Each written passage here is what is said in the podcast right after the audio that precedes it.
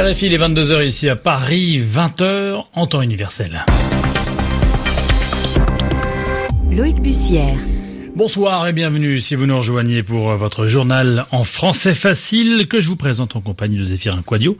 Bonsoir Zéphirin. Bonsoir Loïc, bonsoir à toutes et à tous. À la une de l'actualité, la présidentielle en Mauritanie, premier scrutin de l'alternance en plus de dix ans. Nous irons à Nouakchott dans ce journal. Une autre euh, élection municipale, celle-là, les habitants d'Istanbul ont de nouveau rendez-vous dans les urnes demain dimanche, trois mois après un scrutin annulé pour cause d'irrégularité. Et puis nous irons euh, en Allemagne également dans cette édition, l'Allemagne où des militants écologistes partent en guerre contre le charbon. Les journaux. Les journaux en français facile. En français facile.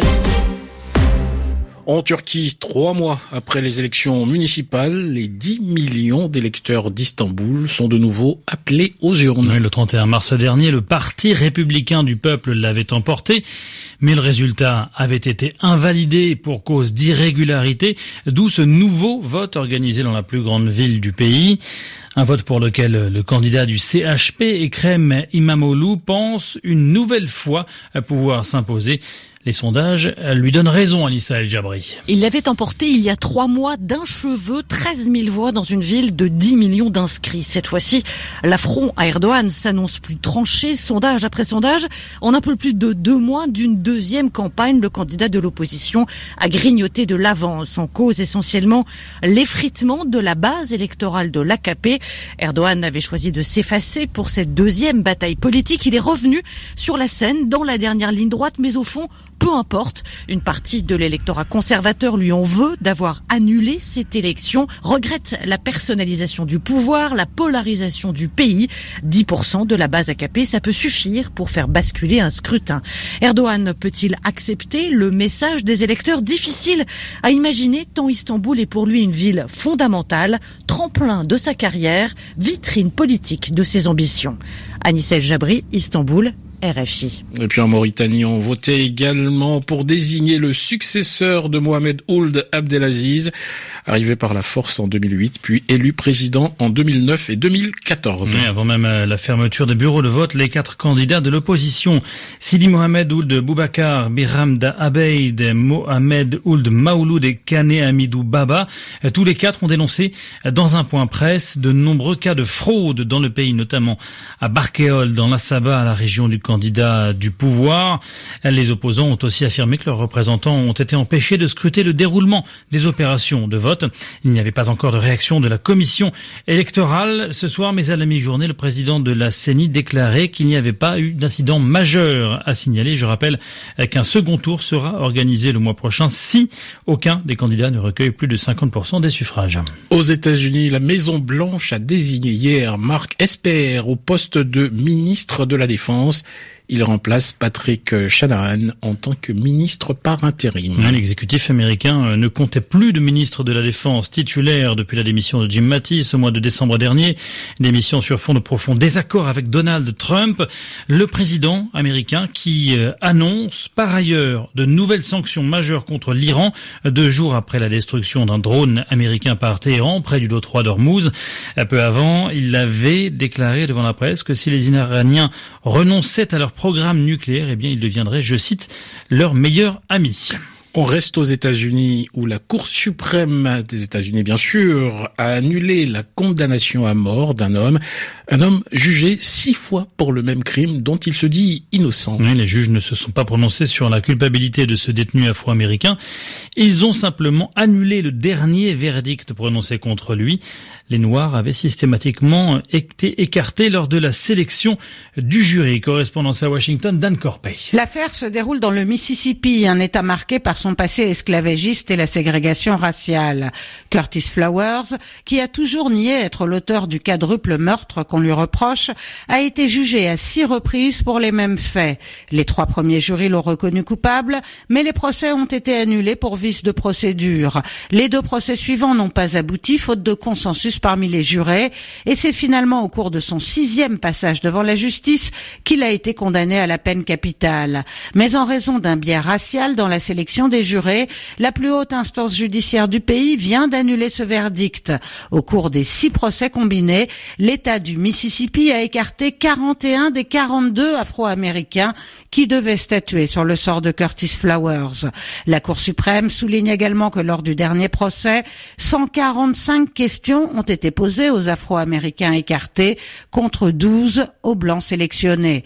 Aux États-Unis, les juges et les procureurs sont désignés par les habitants et c'est le même magistrat qui représente l'État dans cette affaire depuis le début. Malgré ces défaillances pointées par la Cour suprême, ce procureur pourrait très bien décider de convoquer Curtis Flowers pour le juger une septième fois. Anne Corpet, Washington, RFI. RFI Paris, 22 heures et 6 minutes à Berlin. On part en Allemagne où des milliers de manifestants avaient rendez-vous aujourd'hui dans l'ouest du pays. Oui, et pour protester contre la politique climatique du gouvernement allemand, les mines de charbon sont particulièrement visées. Les opérations ont en fait commencé dès hier. Les précisions sur place de Nathalie Versieux. Angela Merkel, l'ancienne ministre de l'Environnement d'Helmut Kohl, s'était à ses débuts taillé une réputation de chancelière de l'environnement pour avoir notamment décidé la sortie du nucléaire suite à l'accident de Fukushima.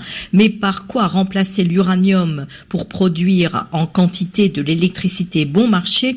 La sortie programmée du nucléaire s'est accompagnée en République fédérale d'un regain de l'exploitation du charbon et du lignite, tous deux très polluants. Et si l'Allemagne figure parmi les champions des énergies renouvelables, cela ne change guère la donne pour maintenir la stabilité sur les réseaux d'électricité le pays ne peut se passer pour l'heure des centrales à charbon ou à gaz qui prennent le relais lorsque le vent et le soleil ne sont pas au rendez-vous. C'est à cause du charbon et parce que le gouvernement n'a pas cherché à contrarier le puissant lobby de l'industrie automobile que l'Allemagne ne tiendra pas ses objectifs climatiques que le pays s'était fixé à l'horizon 2030. Face au dynamisme du mouvement Fridays for Future et face aux résultats des Verts aux élections européennes, Angela Merkel a finalement décidé de reprendre sa casquette climatique avec de nouveaux et ambitieux objectifs climatiques pour 2050. Nathalie Versieux, Berlin, RFI. RFI, il est 22h07. Euh, à Paris, c'est la fin de ce journal en français facile et c'est l'heure surtout de retrouver Yvan Amar pour son mot de la semaine. Yvan Amar qui fait de la géométrie aujourd'hui.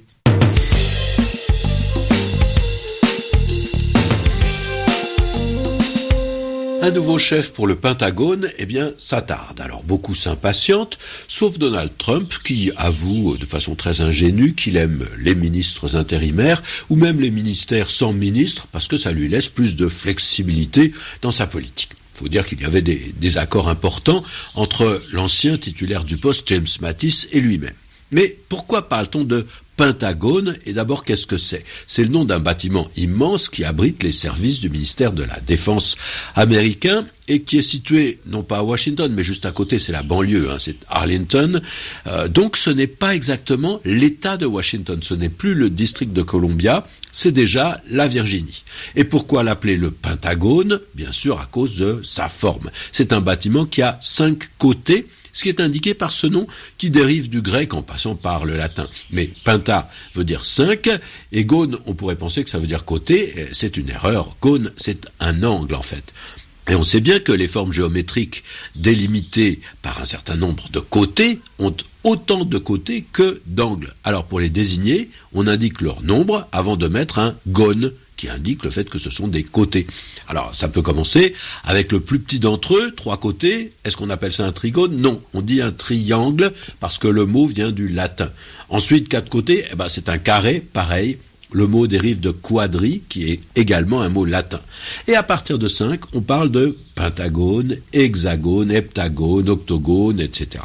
Alors, il y a au moins un mot qui, comme le pentagone, un sens figuré tout à fait particulier, c'est l'hexagone qui désigne la France. En gros, le pays, en effet, a la forme d'un polygone à six côtés, c'est comme ça parfois qu'on l'appelle. Disons qu'on l'appelait de façon très administrative, parfois pour éviter les répétitions, mais c'est un usage qui fait 13 années 60, ça fait assez gaulien l'hexagone, c'est l'époque de De Gaulle. Aujourd'hui, on le comprend encore, mais on l'emploie de moins en moins. Merci Yvan Amar pour euh, ce mot de la semaine. Merci à vous également, auditeurs euh, d'RFI, pour votre fidélité à la radio du monde et au journal en français facile.